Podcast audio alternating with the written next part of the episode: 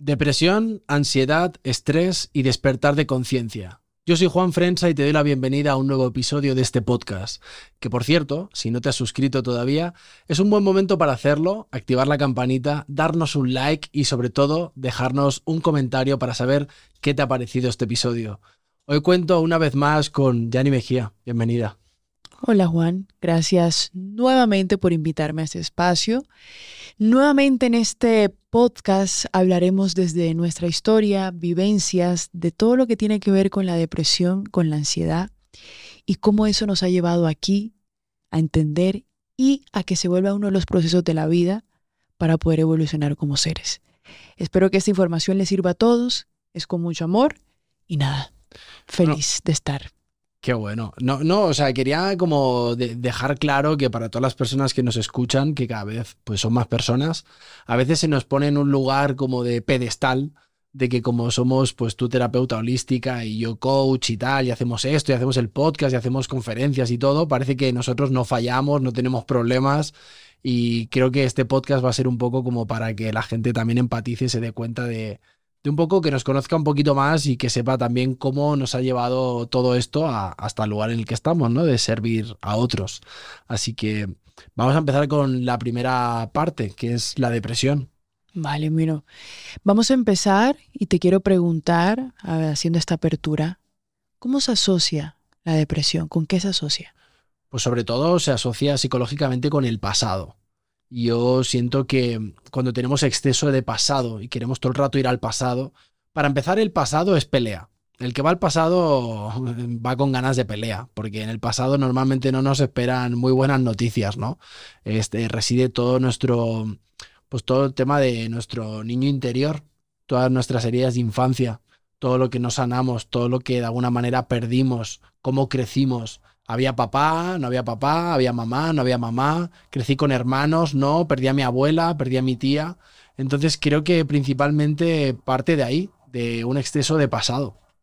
Sí, yo, yo siento que la, la depresión también se asocia de no tener un propósito, de no tener un propósito en la vida, porque cuando tú tienes claro por lo cual tú te levantas todos los días, si tú no tienes esa hambre, esas ganas, ese propósito de levantarte voy a levantarme temprano, voy a hacer esto para hacer esto y esto y esto y esto, la depresión se aferra y se queda contigo gran parte del tiempo.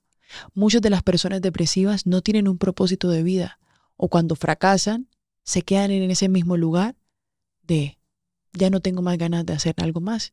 Y a veces pasa, Juan, que uno quiere amarillo, pero la vida te da azul y resulta que ese azul es necesario para lo que viene en tu vida.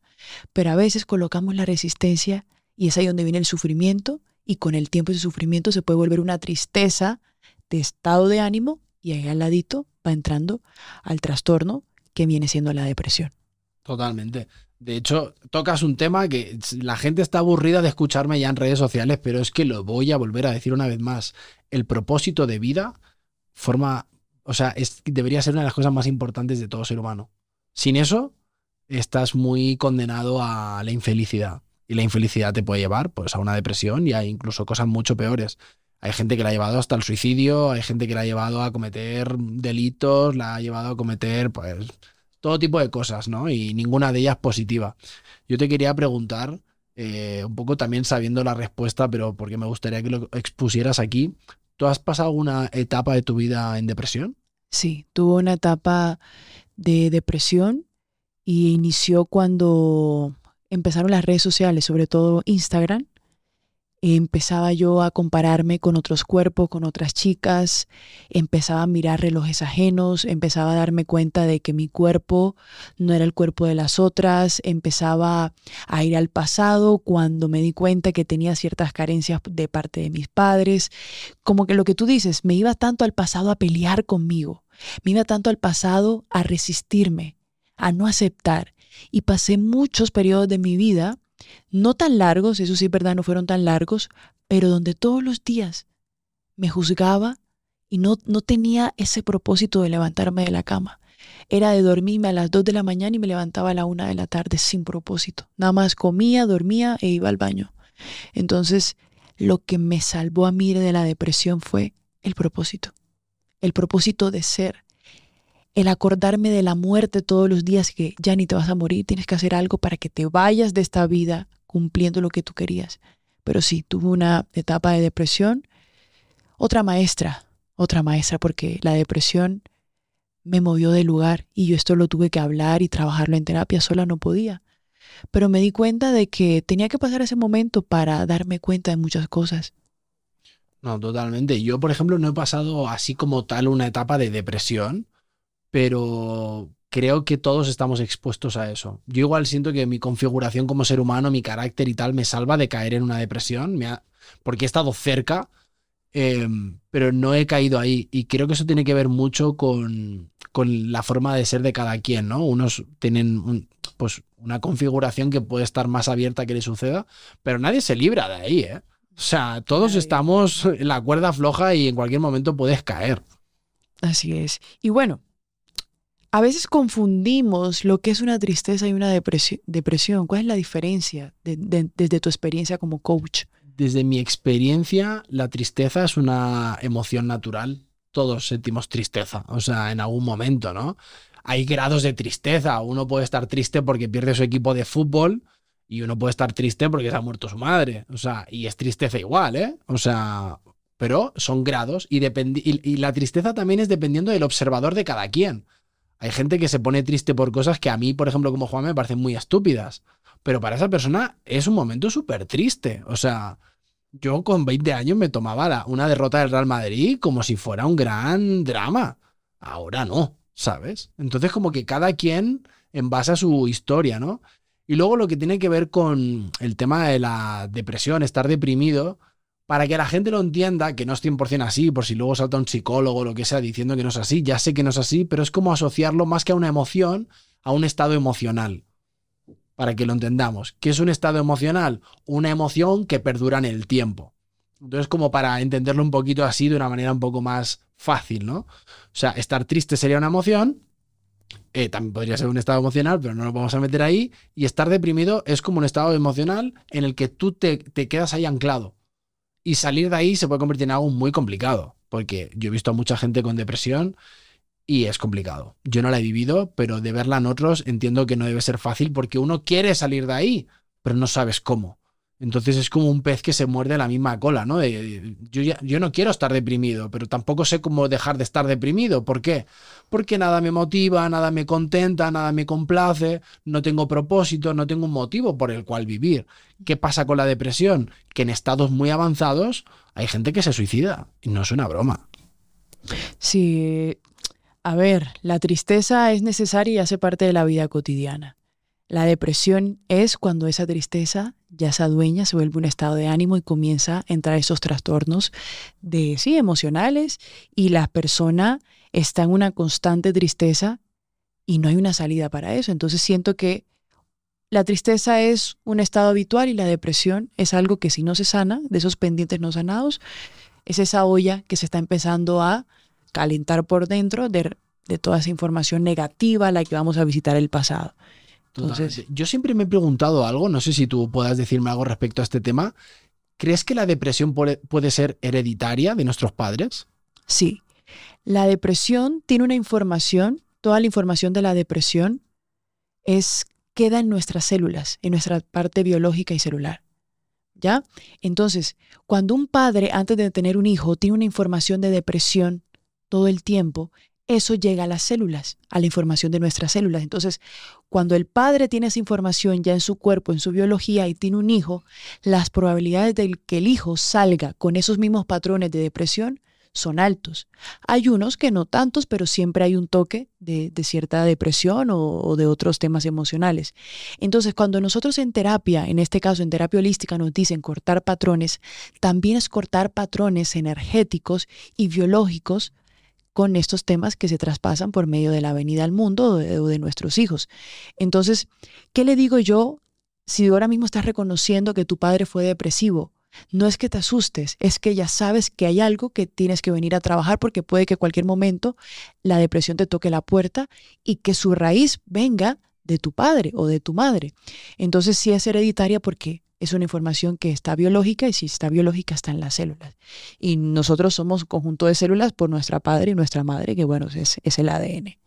Yo, yo, de hecho me estaba viniendo algo de, de, de, una serie que hablaremos al final del podcast que vemos tú y yo. Y esto es completamente una opinión mía personal, ¿eh? No digo que esto sea así, pero siento que si tú, por ejemplo, estás embarazada y estás en un estado de depresión o en el estado en el que estés, yo creo que directamente se lo pasas a, al feto. Sí, de hecho, las personas que vienen a trabajar conmigo, la desconexión de patrones de la madre, cuando yo lo llevo a una regresión del vientre, ellos mismos logran darse cuenta que estando dentro del vientre, cuando hacemos esa regresión, de que su mamá tuvo rechazo, de que su mamá tuvo miedo, de que su mamá tuvo depresión. Entonces, como nosotros estamos conectados con el ombligo a nuestra madre, toda esa información se baja por ahí. Recordar lo que siempre digo, somos energía todo se traspasa por ahí. Quizás la chica no tuvo un proceso de rechazo en su vida, pero su madre durante el embarazo fue rechazada y rechazó de pronto también lo que venía en camino. Entonces esa información se altera en cómo crecemos y en toda nuestra información celular. Por eso hay muchas terapias y sanaciones de vientre, porque ahí vienen emociones que no nos competen, que son traspasadas por nuestra madre que bueno, pues es, un proceso que se tiene que, hablar y que sanar, energéticamente hablando. Ok, ok, ok. Ok, ahora yo te pregunto algo, ya que comentaste que tú puntualmente no habías tenido depresión, ¿has conocido a alguien o has vivido que es tener a alguien cercano con depresión? He tenido varias personas. Aquí en México tuve a una de mis mejores amigas con depresión y me gustaría decir algo. Creo que no nos enseñan a saber cómo tratar a alguien con depresión. No es tan sencillo. O sea, no nos enseñan a cómo salir de una depresión, pero tampoco nos enseñan a cómo tratarlo, ¿no? Porque yo recuerdo que mi amiga me decía, ayúdame, sácame de casa. Entonces yo iba ahí con mis mejores intenciones y me decía, es que no quiero, no quiero. Y, esto era como un conflicto, ¿no? Y decía, a ver, me estás diciendo que te ayude, pero no te dejas ayudar. Pero yo también entiendo ahora que ella no, no, no sabía hacerlo de otra forma, ¿no? Es duro también para la gente que, está al lado. No solamente la depresión es duro para el que lo pasa, sino para las personas cercanas también, porque evidentemente nadie quiere ver mal a su madre, a su amigo, a su hermana, ¿no? Entonces, de repente, ¿cómo tratas a esa persona? O sea, ¿cómo tratas a una persona que no, no te escucha, no, no te ve? O sea, está muy metida en, su propia, en sus propias emociones. A mí se me hizo muy complicado, la verdad. Sí, creo que deberíamos se deberían abrir capacitaciones, y es que seguramente ya las hay, de capacitar a personas para poder atender y llegar a una persona con depresión. Tú, por ejemplo, que sí pasaste una depresión, ¿tú cómo la superaste? Yo superé la depresión creando un plan de acción y en ese plan de acción empecé a crear el propósito. Cuando tú creas el propósito de tu vida, es lo que a ti hace que te levantes, que te exijas, que tengas disciplina. El yoga, la meditación, las terapias energéticas me ayudaron mucho, pero sobre todo darme cuenta de que mi propósito, mi ser, mi, propósito de vida era lo que a mí me ayudó a salir adelante. También es verdad que me ayudó mucho el, el entrenar, mantenerme en el presente.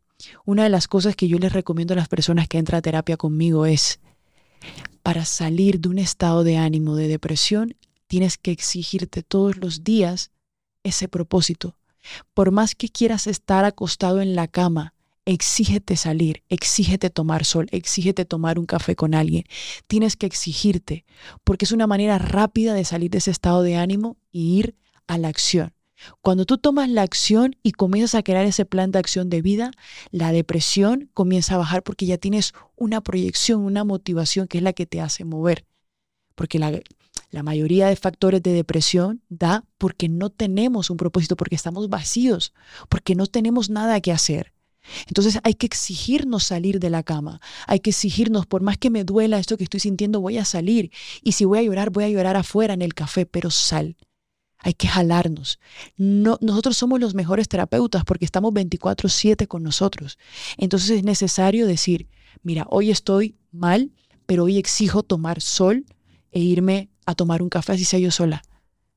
Es una de las cosas que a mí me funcionó y me sigue funcionando hasta el son de hoy. Totalmente. Te estaba escuchando y ya me quiero pasar así a la segunda parte que es el estrés. O sea, perdón, la ansiedad. La ansiedad. O sea, hablemos de, de la ansiedad, que es una cosa que creo que cada vez la sufren más personas. A ver, hablamos del pasado. Ahora vamos hacia el futuro. ¿Cómo se relaciona la ansiedad desde Bueno. tu parte? Con el futuro, exceso de futuro, con cómo van a ser las cosas, qué va a pasar, todo aquello que además, como no existe, es una simulación, es una tortura. O sea, realmente tú no sabes nada de, o sea, es incierto el futuro. Entonces, tu cabeza está todo el rato intentando descifrar y hacer planes y planificar y tal. Yo voy a compartir algo aquí que nunca he compartido públicamente, pero a mí eh, todo el tema de la ansiedad me llevó al hospital. Yo estuve ingresado un mes entero por ansiedad. Em, yo estaba grabando una serie de televisión con 22 años en Madrid y por la noche hacía teatro en Barcelona. eh, aparte de grabar dos películas a la vez y estar dirigiendo y escribiendo dos obras de teatro. O sea, imagínate, luego también hablaremos del estrés, ¿no? De, en la siguiente parte, pero toda esa ansiedad, todas esas promesas que me hicieron mis managers de cómo iba a ser mi futuro, de todo lo que se venía para mí, toda esa ansiedad me empezó a, se empezó a apoderar de mí. Entonces, durante varios meses, con 22 años, te crees que lo puedes todo. Y yo pensaba que sí podía. Y de repente, después de una función, cuando casi se estaban acabando los proyectos, me tumbé en mi cama a las 2 de la mañana. eh, estaba hablando con una amiga y de repente me empecé a sentir muy mal, me empezó a doler la espalda y en, cues- en cuestión de dos minutos empecé a gritar, a llorar, mi amiga no sabía qué hacer, acabé en el suelo tirado, me llevó de urgencias eh, al hospital más cercano, a San Pau, allí en Barcelona, y de repente entré porque en teoría tenía un cólico nefrítico, pero empezaron a, bueno, me ingresaron, empezaron a darme noches con muchos dolores, de repente no podía dormir sin morfina, lo mezclaban con tramadol, eh, empezó a ser muy, muy, una tortura, la verdad. Yo sentía un dolor en la espalda, pero por el día no, solo en la noche. Entonces empecé a meterme en un trip muy psicológico que decía, me estoy volviendo loco. Me hicieron todo tipo de pruebas y yo pensaba, pues, que no sé, me había salido un cáncer, no sé, empiezas a pensar, no sabes ni realmente qué puedes tener, ¿no? Y recuerdo que vino una, una psiquiatra a verme allí, a, donde, eh, a la habitación en la que estaba, y me dijo, clínicamente no tienes nada, Juan. Y yo le dije, ¿qué quieres decir? ¿Que me estoy volviendo loco? Me dijo, no, pero no te podemos ayudar. Entonces mi madre desesperada al ver que yo sufría tanto y que no se, se suponía que no tenía nada, entonces acabó dando con una persona que se dedicaba a las terapias alternativas. Y me dio el alta voluntaria a mi madre y me llevó con el coche hasta la consulta de un hombre, se llama Francisco, al cual eh, quiero muchísimo. Si estás escuchando este podcast, eh, si no te lo mandaré, estoy muy agradecido. Porque yo en ese momento no creía en absolutamente nada de energías ni de terapias alternativas y yo estaba allí que con, con la sensación de me voy a morir. Y me dejó allí mi madre en esa consulta, creo que era a las 8 de la tarde.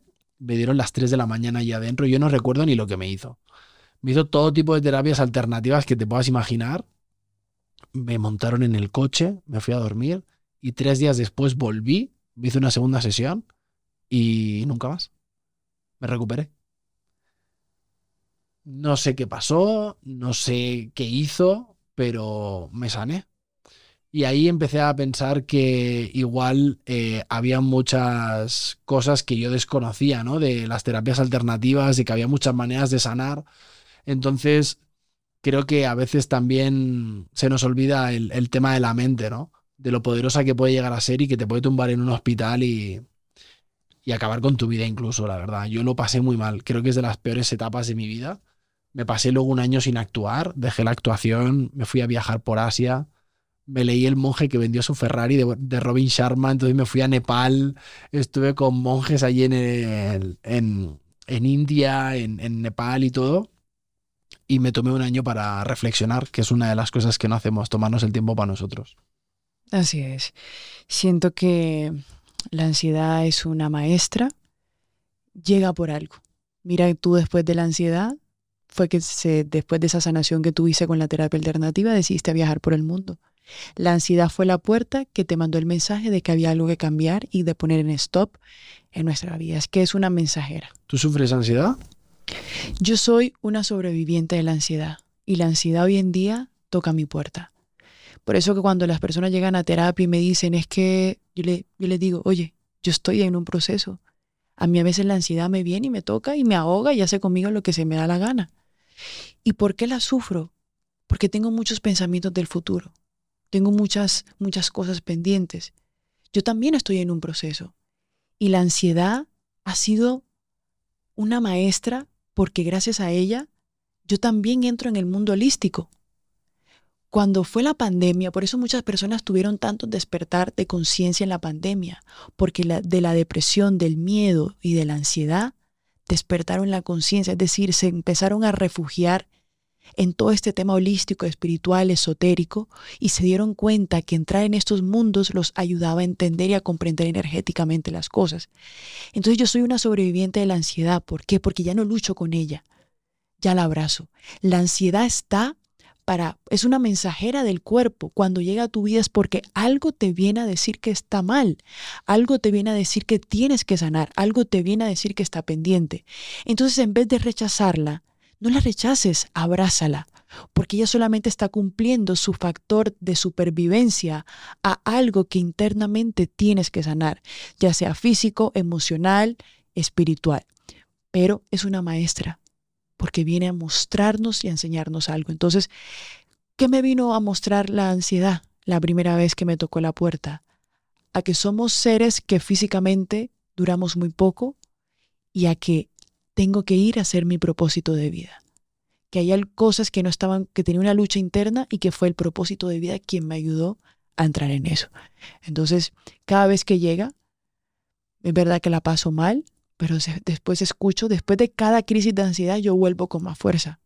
Por eso me considero una superviviente, superviviente de la ansiedad. Cuando llega la ansiedad es, terrible. Yo, esas crisis, cuando me llega... o sea, ¿qué haces tú cuando te viene la ansiedad? Yo a día de hoy me refugio en Dios. A mí la ansiedad me la quita Dios. O sea, recuerdo hace como un mes y medio, no sé si te acordarás tú, eh, me hicieron una resonancia magnética y me tuvieron que meter en el tubo ese horrible que en vez de poder hacerla abierta me metieron en una de esas de, de hace años y te meten en ese tubo que no te puedes mover durante 45 minutos y me empezó a dar una ansiedad. Una ansiedad que no me podía, vamos, o sea, me estaba quedando sin aire. Entonces dije, vale, Juan, Eres coach, haces meditación, haces muchas cosas, ponlas todas en práctica. Ninguna me salvaba. Y me puse a hablar con Dios. Literalmente. La verdad que esto ahora lo pienso y hace cinco años atrás no me creería que estoy diciendo esto. Pero fue eso. Decir, ok, no me va a pasar nada. Ok, Dios está conmigo. Dios, o sea, esto es una prueba que me tienen que hacer, es una prueba que necesito que me digan realmente qué es lo que tengo. Y empecé a hablar con él, a hablar con él por favor, protégeme. O sea, ahí tuve pues mi diálogo con él, ¿no? Pero la ansiedad me la quita Dios. Y a mí me da ansiedad, por ejemplo, hace poco tú y yo tuvimos un ataque de ansiedad en un avión. Hmm. Y nos dio durísimo a los dos a la vez. Yo no te pude ayudar a ti ni tú a mí porque estábamos los dos sufriendo a la vez. Suerte que estaba chino en ese momento. Y bueno, un poco como que nos ayudó, pero fue, fue feo. Incluso volviendo de España hace meses atrás, un viaje maravilloso y los últimos 30 minutos a mí me dio un ataque de ansiedad horrible. La ansiedad se manifiesta que yo digo, pero ¿cómo llega? O sea, si estaba, estaba bien, no, no, no, no estaba teniendo malos pensamientos, no me estaba pasando nada, llega. Llega y de repente, pum, ahí te ves, en ese escenario donde, puta madre, o sea, es horrible. Así es, sí, siento que la mejor manera de manejarla es viviéndola. ¿A ti, por ejemplo, te da ansiedad por miedo a la muerte? Sí, de hecho uno de, de lo que más me activa la ansiedad es la muerte, a pesar de que yo soy muy dual y acepto esa dualidad. Veo la muerte como algo necesario, como la transformación, pero está al otro lado que es el ego. Y no puedo eh, rechazarlo, tengo que vivirlo. Me pasa que como me veo en este, en este momento de mi vida, que estoy en tantos procesos, cambiando tantas cosas. Quiero darle a mi familia lo mejor, trabajo por ellos también. Y a veces me, me, llega eso como que no me puedo morir, no me puedo morir porque yo tengo que darle eso a mi familia, no me puedo morir porque yo tengo que llegar hasta aquí, no me puedo morir porque yo tengo que servir a muchas personas. Entonces es el futuro de, que, de lo que vaya a pasar. Entonces es, es ese ego diciendo, tienes que dar dar, dar, dar y no te puedes ir hasta que no des. Entonces, eso me da ansiedad. También cuando me hice regresiones a vidas pasadas, me di cuenta que en varias vidas había morido, había muerto, perdón, muy joven. ya había muerto muy joven y, y eso desató que hoy en día yo tenga esas secuelas. Una de las cosas que yo vengo a sanar en esta vida es la comprensión de la muerte, es darme cuenta de que es temporal, pero a veces el ego me gana y me dice, tú no te puedes morir por ahora. Entonces comienzo como si me estuviera ahogando un poco. Yo creo que el tema de la muerte lo vas eh, entendiendo conforme más muertes cercanas tienes, o al menos a mí eso es lo que me ha hecho como comprender más la muerte. Yo te pregunto algo porque también la sociedad hace parte de esto. ¿Crees que la sociedad en la que vivimos nos ayuda con la ansiedad? No, en absoluto. O sea, realmente creo que vivimos en una sociedad con ansiedad generalizada. O sea, es tan común ver a gente con ansiedad. Y yo, sobre todo, siendo artista, veo la ansiedad en cada una de las personas cercanas que tengo y cada una de las personas con las que he trabajado. Distintos tipos de ansiedad. Pero claro, nos preocupa mucho el tema del futuro. Nos preocupa mucho cómo van a ser las cosas. Y más que preocuparnos, deberíamos ocuparnos. Entonces, Claro, todos queremos saber, ¿no? De ahí nace un poco también, no quiero, no lo digo en plan negativo, pero de ahí sale un poco pues, los, tarotistas, los medium, todo un montón de gente que me parece súper respetable todo, pero creo que esas ganas de tener certeza de cómo van a ser las cosas, primero creo que le quita un poco el sentido a la vida, porque esa es una de las magias que la vida, que no sabes qué va a pasar y que tienes que surfear las olas que te llegan y tú no, tú no eliges las olas. Entonces, vivimos en una sociedad que cada vez está más contaminada de ansiedad, porque entre nosotros no nos ayudamos, ¿sabes? Incluso las preguntas que nos hacemos socialmente tienen que ver con ansiedad. ¿Hay 30 años y sigues soltera? ¿Hay 30 años y no tienes un trabajo estable? Ay, pero ¿para cuándo? Y entonces, ¿para cuándo vas a ser papá? Pero ya deberías planteártelo. Entonces, eso te empieza a generar estrés, pero sobre todo ansiedad. Es decir, sobre todo te lo genera si tú también lo quieres, ¿no? Lo deseas. Si no lo deseas, bueno, o sea, te da absolutamente igual. Pero cuando hay algo que deseas y dices, es que no encuentro la forma, no encuentro el tiempo. mucha gente te dice, ay, el, momento es ahora. Sí, el momento siempre es ahora. Pero uno también sabe, ¿no? Es decir, es que hay, hay, cosas que quiero hacer todavía antes de llegar a esos lugares. Mm. Pero bueno, es, es, así. Yo, por ejemplo, ahora que me sacas esta pregunta, es como llevarla al mundo más de los tiempos de hoy, ¿no? Como ¿Crees que las redes sociales es uno de los lugares donde más ansiedad hay? Sí. De hecho, somos adictos a mirar relojes y procesos ajenos. Las redes sociales solamente es un personaje feliz, un personaje estático en la mayoría. El 90% del Instagram es un personaje feliz, de vida estable, de vida segura. Entonces estoy yo en mi casa con problemas, con inseguridades y ver una chica que aparenta, un chico que aparentemente tiene una vida solucionada y comienza la ansiedad a compararme.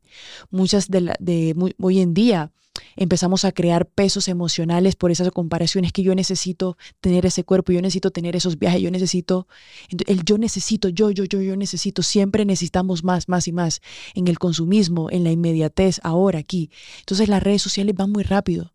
Las redes sociales nos han dejado que todo tiene que ser inmediato.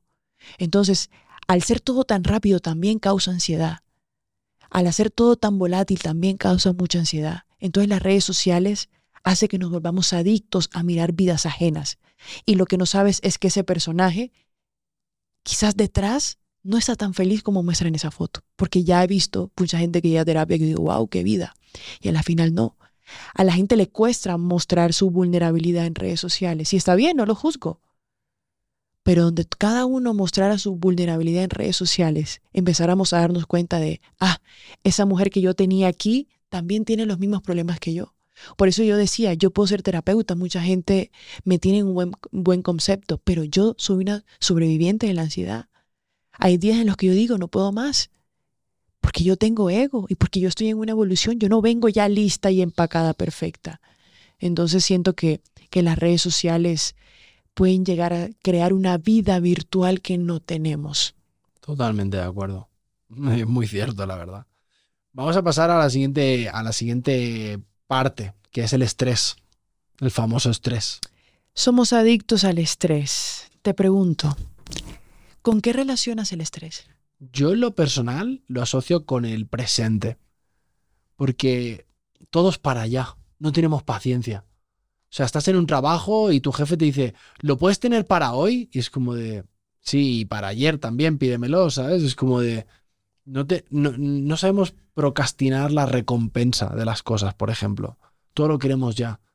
O sea, tengo, yo siempre lo digo, ¿no? Como de, el aburrimiento, tenemos muy poca tolerancia al aburrimiento, las nuevas generaciones, y entonces el aburrimiento genera de alguna manera deseo, y el deseo genera nuevas adicciones.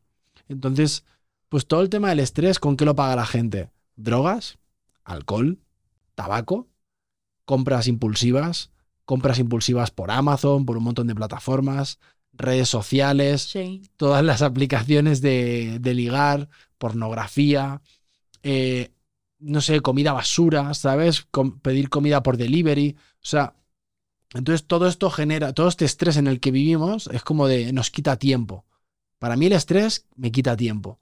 Entonces al quitarme tiempo, empiezas de alguna manera a suplirlo de la mejor manera posible, ¿sabes? Estoy estresado, no llego, tengo un montón de cosas que hacer. Bueno, comida. Eh, que me manden una pizza. Ya comes mal y comes delante del ordenador. Vivimos en un, en un estrés, en un caos constante que es como de, estoy grabando este podcast, tengo, tengo a mi productora aquí al lado que me está saludando y, le he dicho, por favor, necesito el podcast para dentro de dos días.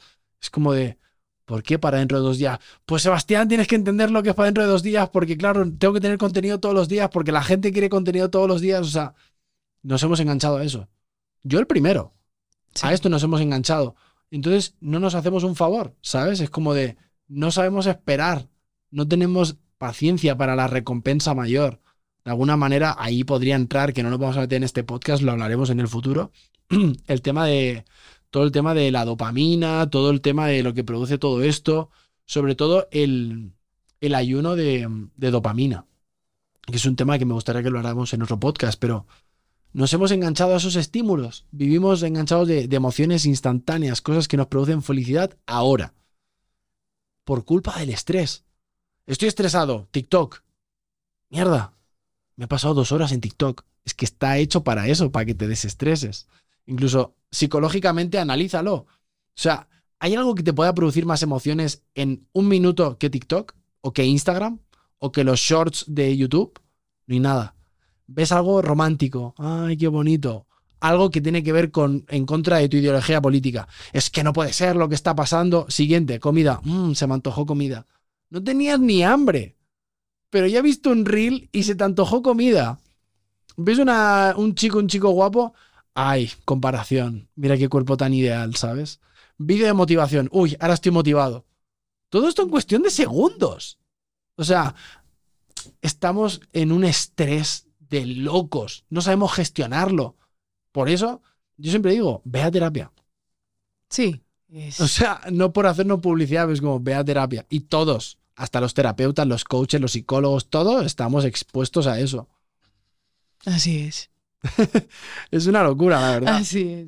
¿Tú, por ejemplo, sufres estrés? Mm, digamos que el estrés es necesario porque nos ayuda a adquirir responsabilidad.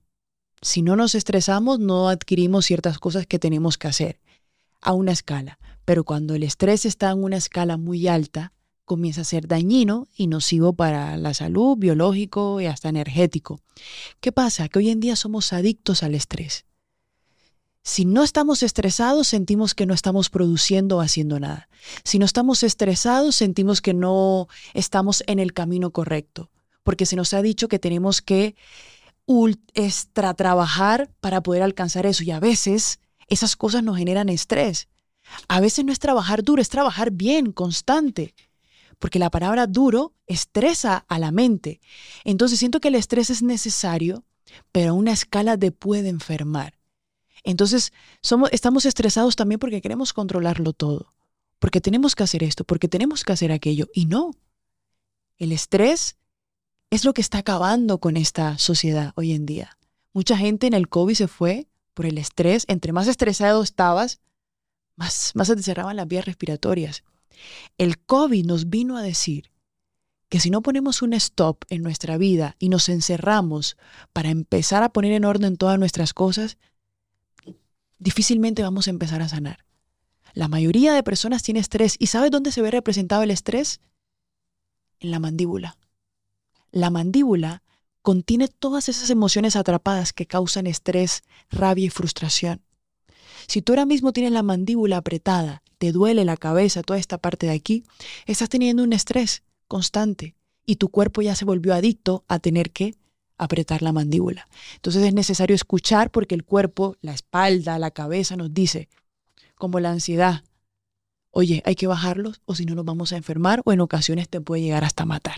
Hombre, totalmente. Yo que sufro de estrés, o sea, es, lo mío es una feria, porque, o sea, yo todo, todo el estrés me lo llevo a la mandíbula. La mandíbula me produce dolores de cervical. Ahora, al final duermo con una férula de descarga, llevo plantillas, o sea, te afecta a todo el cuerpo. Duermo con almohada especial, es, es terrible, ¿no? Has tocado un tema ahí que me, ha gustado mucho, el tema de la productividad, ¿no? Tengo que ser productivo, tengo que ser productivo. A mí hay una cosa que me gustaría dejar aquí por si le sirva a la gente. Yo antes me hacía una tarea, ¿no? A mí me gusta dejar las tareas del día siguiente en la noche. Entonces me hago una lista de todas las tareas que quiero hacer. Entonces yo era como de, voy a avanzar dos capítulos de mi próximo libro, voy a grabarme un vídeo, voy a hacer tal, voy a hacer cual. Y veía que a veces no cumplía con eso. ¿Por qué? Porque tú no sabes que vas a tardar en hacer las cosas a veces. Y lo he cambiado por el tiempo.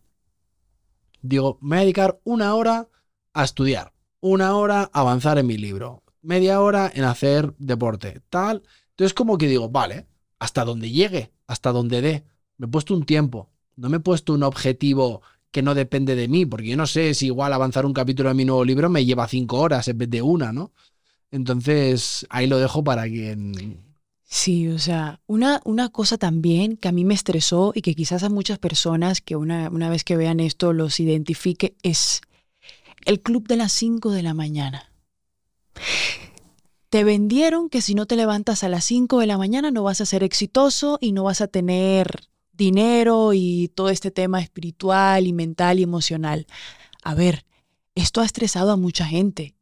Yo he visto muy de cerca cómo personas que se levantan a las 5 de la mañana no producen, sino hacen todo lo contrario. Llega a las 12, una de la tarde y están durmiéndose. En vez de ser el club de las 5 de la mañana, tú puedes ser el club de las 6, 7 o 9 de la mañana. Claro, si ya llegas a mediodía, pues bueno, ya tu día se ha ido. Pero comienza a establecer tus propias reglas, ve a tu ritmo, ve a tu reloj.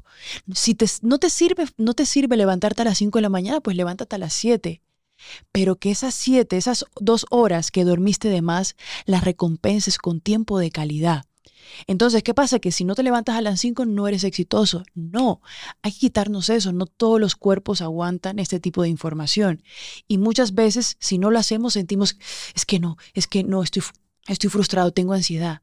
A mí me pasó que si yo no me levantaba a las cinco no rendía y mi cuerpo no funciona. Mi cuerpo funciona levantarse a las seis y media de la mañana y me di cuenta que es una hora en la que yo produzco más, en la que me siento mejor. Hay que empezar a adaptarnos y escuchar a nuestro cuerpo. Cuando tienes estrés no escuchas al cuerpo, pero cuando descansas y meditas tienes la capacidad de escucharte por dentro y entender qué, qué alimentos, hábitos y tipos de descanso te van a empezar a funcionar a ti. Totalmente. Oye, no hay cursos de paciencia. Nadie te puede enseñar a tener paciencia, ¿no? Hay gente que nace con ese don, hay otros no. Llegamos tarde el día que repartían la paciencia, yo me incluyo entre ellos. Y yo te quiero preguntar, ¿cómo podemos manejar mejor la paciencia por esta ansiedad de quererlo todo ya? Primero, empezar a aceptar de que no todo va tan rápido como las redes sociales, que no todo va tan rápido como lo consigues en el Internet. Segundo, empezar a decirte y a entender que el enemigo del crecimiento personal y espiritual es la impaciencia. Todos los procesos necesitan paciencia. Existen dos lados de la población. El primer lado de la población son esas personas que inician un proceso y al ver que no hay resultados inmediatos, desisten y se van a su zona de confort. Y existe otra población que inicia su proceso y comienza a tener paciencia y van pasando los muros y va pasando todo ese proceso hasta llegar hasta donde quieren llegar. Este grupo de la población son las personas que realmente llegan lejos y tienen un crecimiento personal maravilloso. Y esta, que es la gran mayoría de la población, es la que se queda en su casa quejándose y teniendo ansiedad y comparándose con los demás. Quizás, y esto es algo que voy a decir, cuando tú inicias un proceso personal o espiritual, Quizás veas que los cambios no se ven enseguida, pero si tú meditas hoy y haces hábitos que ayuden a tu cuerpo y a tu alma, vas a ir al médico y te vas a dar cuenta que a nivel sanguíneo, celular, has tenido un crecimiento, ha habido un movimiento. Entonces, cuando pasa más el tiempo, vas a empezar a, a ver los frutos o esas flores que ya se comienzan a ver o a abrir. ¿Qué pasa? Que si quieres todo inmediato, el mundo del crecimiento personal no es para ti. Es momento de comprender que para llegar a esa meta hay que pasar un proceso y ese es el camino más largo, más lento, porque en la lentitud vas a poder apreciar todo lo que el camino tiene para ti. Entonces, la impaciencia es el peor camino que podemos tener y causa estrés también. Todo está tan relacionado que se nos olvida. Sí, que se nos olvida todo así. Totalmente, o sea... Dime, dime. Yo te pregunto algo. ¿Qué pasa, ya que estamos hablando que, que el cuerpo comienza a generar ciertas cosas con estrés? ¿Qué pasa si todos los días vivimos estresados? Bueno, el estrés puede causar la muerte, mm. literalmente. Si todos los días estás estresado, y lo digo con conocimiento de causa, yo vivo muchísimo estrés, em, acabas también teniendo reacciones ante la vida y ante eh, las personas que no son las más agradables. Entonces, el estrés causa mal humor, sobre todo. O sea, si tú vives todo el día estresado, mira tu cara, ¿no? Yo soy una persona muy estresada, la verdad. La he, sufrido, he sufrido estrés de siempre, la verdad. Y gracias al coaching y a mucho trabajo personal lo, lo he mejorado, ¿sabes? No me mires así, es verdad.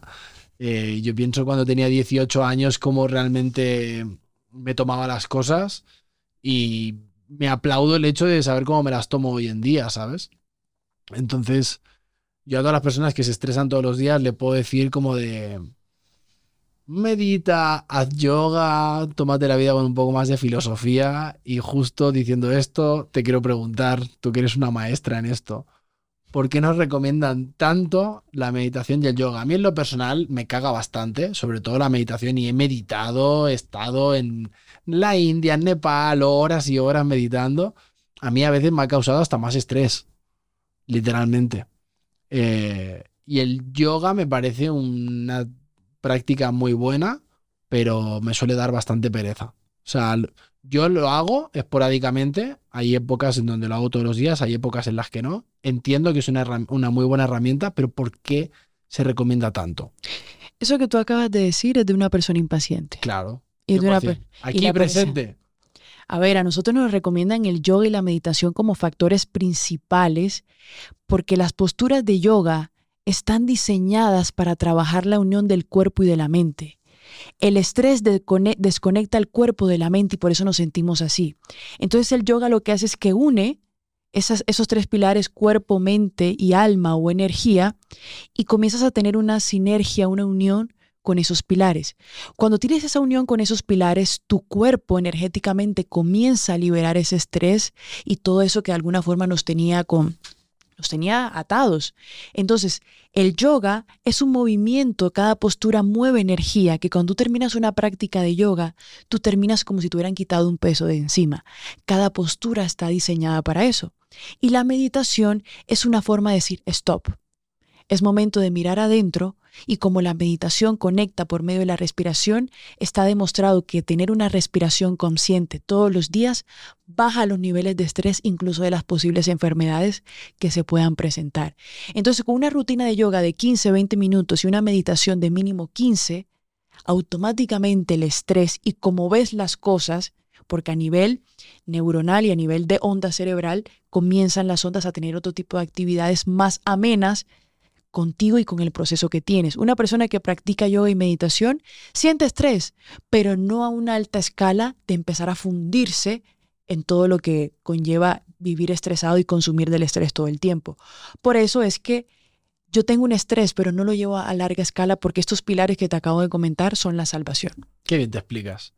Oye, para las personas que igual son un poco más como yo, voy a dejar algo aquí traducido un poco más para este tipo de gente.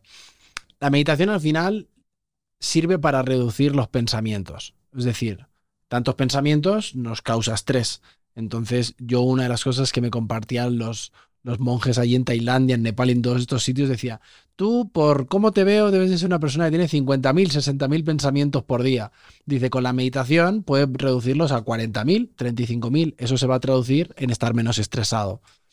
Yo una de las cosas que le digo a mis clientes es, si no te funciona levantarte a las 5 de la mañana, ponerte con un tapete de yoga y con inciensos y mirra y música tibetana para meditar en tu casa, no pasa nada encuentra 15 o 20 minutos al día para hacer una actividad, si puede ser física mejor, para conectarte contigo. Al final es un encuentro contigo. Quitar el ruido exterior para escuchar el ruido interior, que es una cosa que no solemos hacer. Si tú haces eso, ya llegará el momento de ponerte ahí con incienso y música tibetana en tu casa, pero al menos empieza por eso. 20 minutos haciendo una actividad, escribir, eh, dibujar, irte a entrenar, irte a correr, pasear a tu perro, lo que sea haz eso de una forma consciente y eso de alguna manera ya es meditar. Antes de que Yanni Mejía me diga que estoy equivocado, me va a saltar al siguiente apartado. Hablando de todo esto, vamos a llegar al famoso despertar de conciencia. Así es. Las personas que saben o que han vivido varios despertar de conciencia sabrán de que después del caos y el dolor viene esa parte de transformación que muchas veces huimos. Y yo te pregunto, ¿cómo la ansiedad y la depresión se vuelve un despertar de conciencia.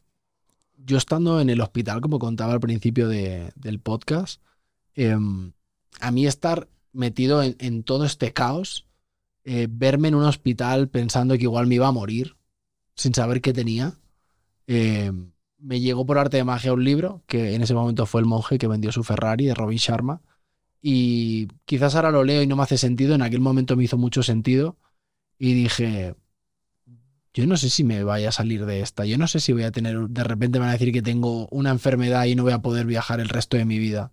Entonces, inicié un viaje.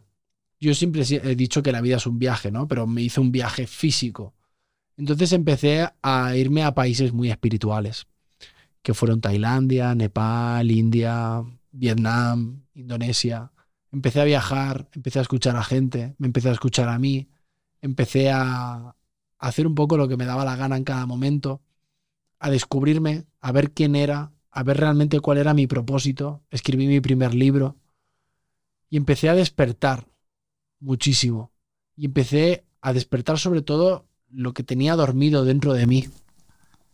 Creo que tener, ¿no? Mucha gente lo dice, tener situaciones o experiencias cercanas a la muerte te despierta, ¿no? A nivel de conciencia hablábamos esta mañana del cantante, ¿no? De Farruco que había tenido después de todas las canciones que estaba sacando de reggaetón, ahora las ha acercado mucho más a Dios y tal, porque ha tenido una experiencia cercana a la muerte.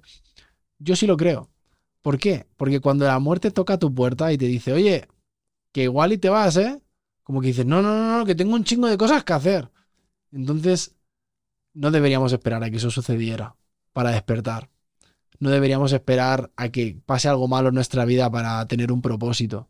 Deberíamos centrarnos y eso yo creo que no nos enseñan ni nuestros padres porque no se lo enseñaron, ni las propias escuelas, ¿no? Es como de tener una vida de estudiar para tener, sácate una carrera, ¿no? Para ser exitoso en la vida. Pero qué cagado que luego la gente que tiene carreras normalmente cobra 20 mil pesos, mil euros, mil dólares, 1500 si le quieres subir más.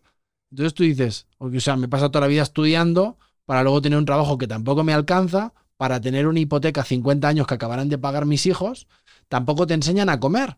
Entonces, como no te enseñan a comer, tenemos una sociedad que normalmente está en obesidad. Luego tampoco te enseñan a invertir, te enseñan a, cómo tener un trabajo para ganar dinero, pero no te enseñan a crearlo. Y cómo gastar. ¿Sabes? Entonces tampoco te enseñan cómo invertir tu dinero. Entonces quieren una sociedad pobre. Luego los bancos.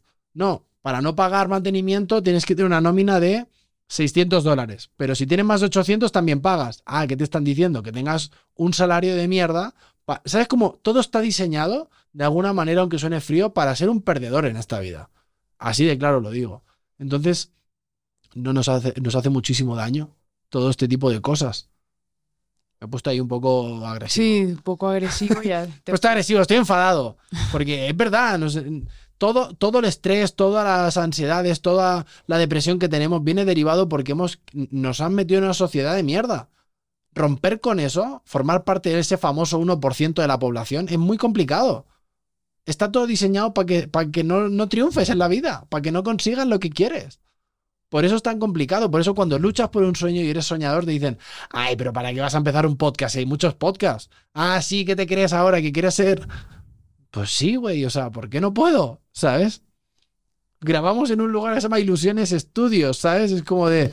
Pues sí, está muy complicado ser soñador en esta vida, pero amigos, amigas, vale la pena soñar grande, porque siempre lo digo, Dios no le da sueños equivocados a nadie. Eso es una gran verdad. Si tienes un sueño, vea por él.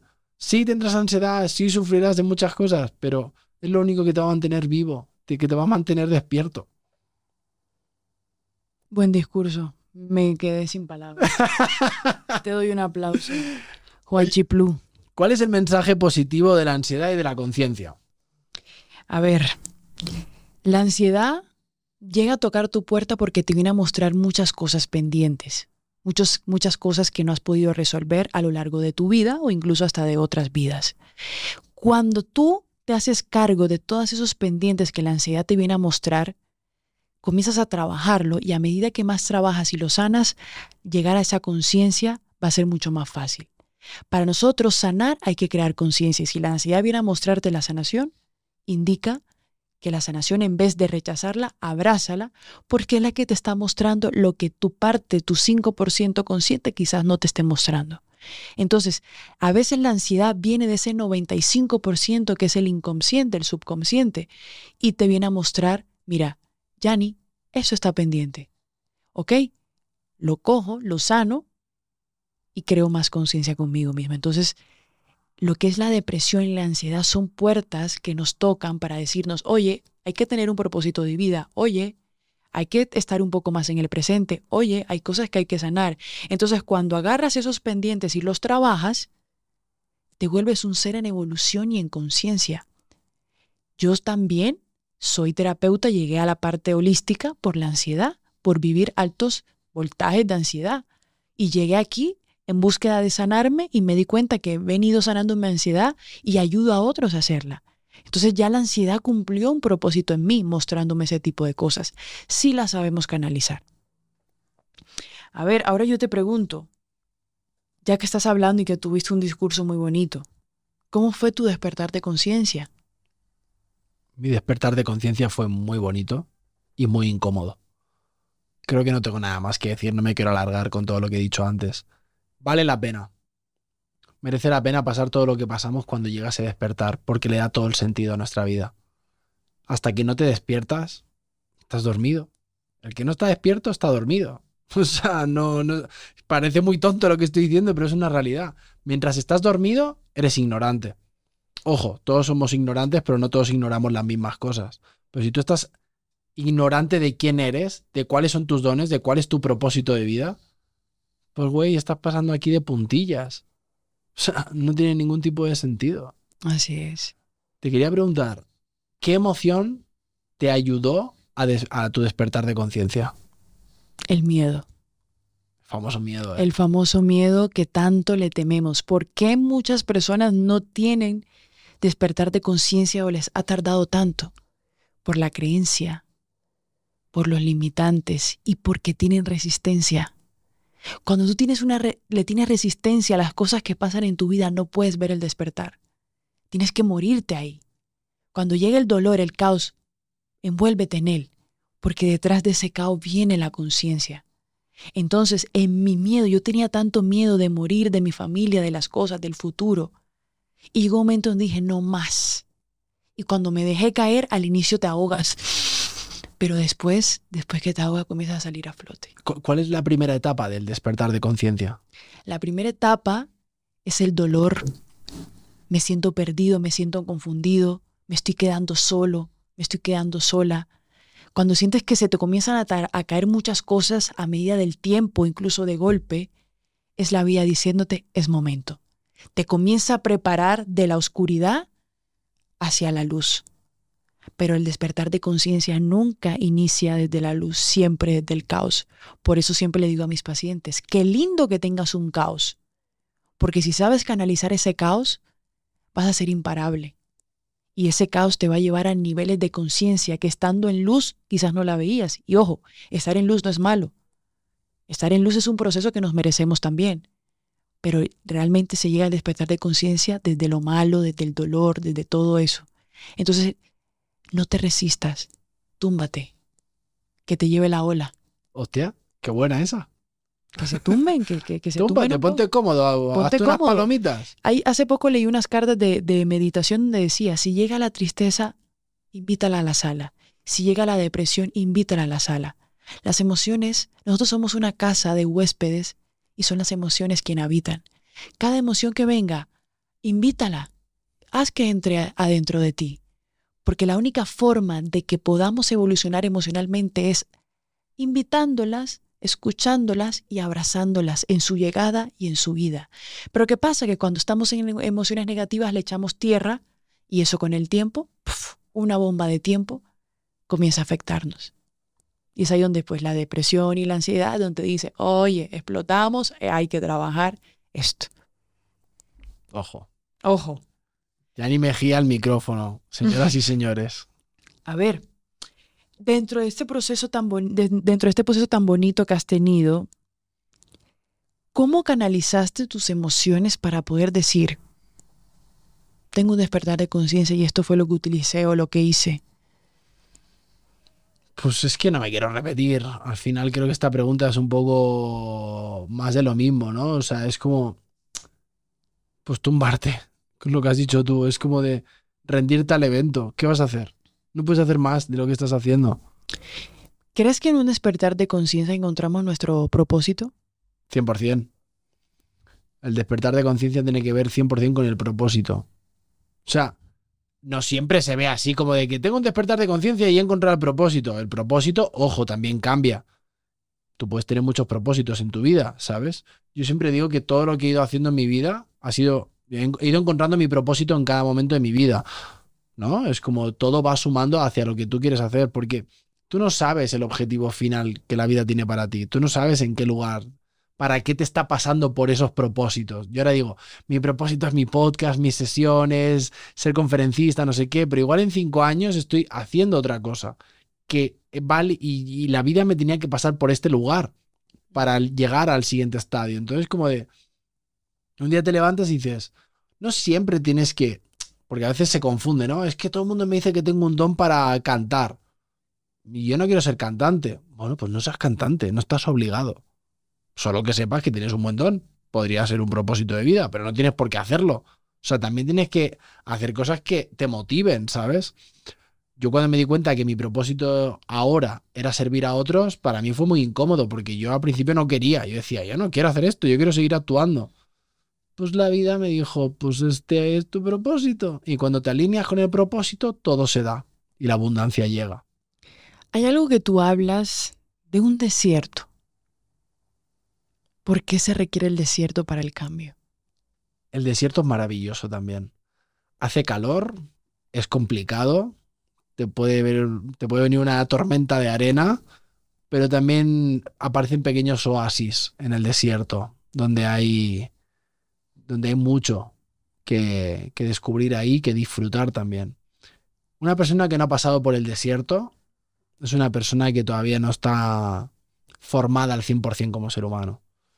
Como dice mi padre, del palacio a la chabola, nadie ve, o sea, de, de, la chabola al palacio todo el mundo va con gusto, pero del palacio a la chabola no, ¿sabes? Entonces, ¿el desierto es incómodo? Sí, pero si sobrevives al desierto, puta, o sea, te vuelves invencible. El desierto que es darte cuenta de todo y sobre todo darte cuenta de ti. Si tú no aprendes de ti, si tú no te conoces a ti mismo, mucha gente se vive la vida como de, no, es que yo me conozco muy bien, o yo soy como soy, o yo no voy a cambiar. Pues, ¿qué te puedo decir? Si quieres te hago un spoiler de cómo van a ser tus relaciones y tu vida de aquí a 15 años. O sea, uno está en constante cambio. Probablemente lo que estamos diciendo en este podcast, o lo que yo en concreto estoy diciendo, en 10 años diga, no estoy de acuerdo. Y todo el mundo me dirá, pero tú dijiste en aquel podcast ya, pero pues mi crecimiento está vivo y ya no pienso igual. O sea, no, que nadie haga una verdad de esto que estamos diciendo, así como yo no hago una verdad de nada de lo que escucho. Retén lo que te funcione y lo que no te funcione, pues sigue. Si estás, si estás pasando por el desierto, a una persona que está escuchando este podcast, respira. O sea, Mantente tranquilo, mantente tranquila y recuerda que todo pasa. Todo absolutamente pasa. Estás pasando por el desierto para algo, no por algo, para algo. A veces, para las personas que creen en Dios, Dios te pasa por el desierto y te pone a prueba. Si tú pasas la prueba, a veces te llega el triple de cosas después. Entonces es como, tranqui. Personas que tenían una empresa y de repente han fracasado, tranqui. Vuelve a poner tu creatividad, vuelve a poner tu fe, vuelve a poner tus ganas y se dará. Qué lindo mensaje. Estás muy poeta hoy. A mí, a mí me gustaba, a mí me gusta un poco una reflexión que lanzó el, el dueño de Uber y la contaba Antonio Banderas, ¿no? Que había montado como 30 empresas hasta que triunfó con Uber. Y tú dices, Uber, una de las mayores multinacionales ah, en todos los países, ¿no? Ahora. Y montó 30 empresas que no triunfaron como Uber. ¿Qué quiere decir esto? Que no hubiera montado Uber sin esas 30 primeras. Esto es como tranqui, ¿sabes? O sea, poco a poco, o sea, fracasarás por el camino. No lo veas como un fracaso, míralo como un aprendizaje. A veces se gana, a veces se aprende. No estoy diciendo nada que no hayan dicho otros que saben mucho más que yo. Así es. Muy poeta estás hoy, de verdad que sí. Mencionabas el caos. ¿Por qué el caos crees tú que es el principio del despertar? Ok, lo que te había hablado anteriormente, el caos es lo que va a empezar a mover todo. Es lo que va a empezar a moverte del lugar y es lo que te va a empezar a incomodar. El caos, junto con el dolor, son las primeras puertas que hay que empezar a abrir, abrazar y entrar para ir al despertar. El despertar es casi, casi que el proceso final, pero la entrada son esos dos.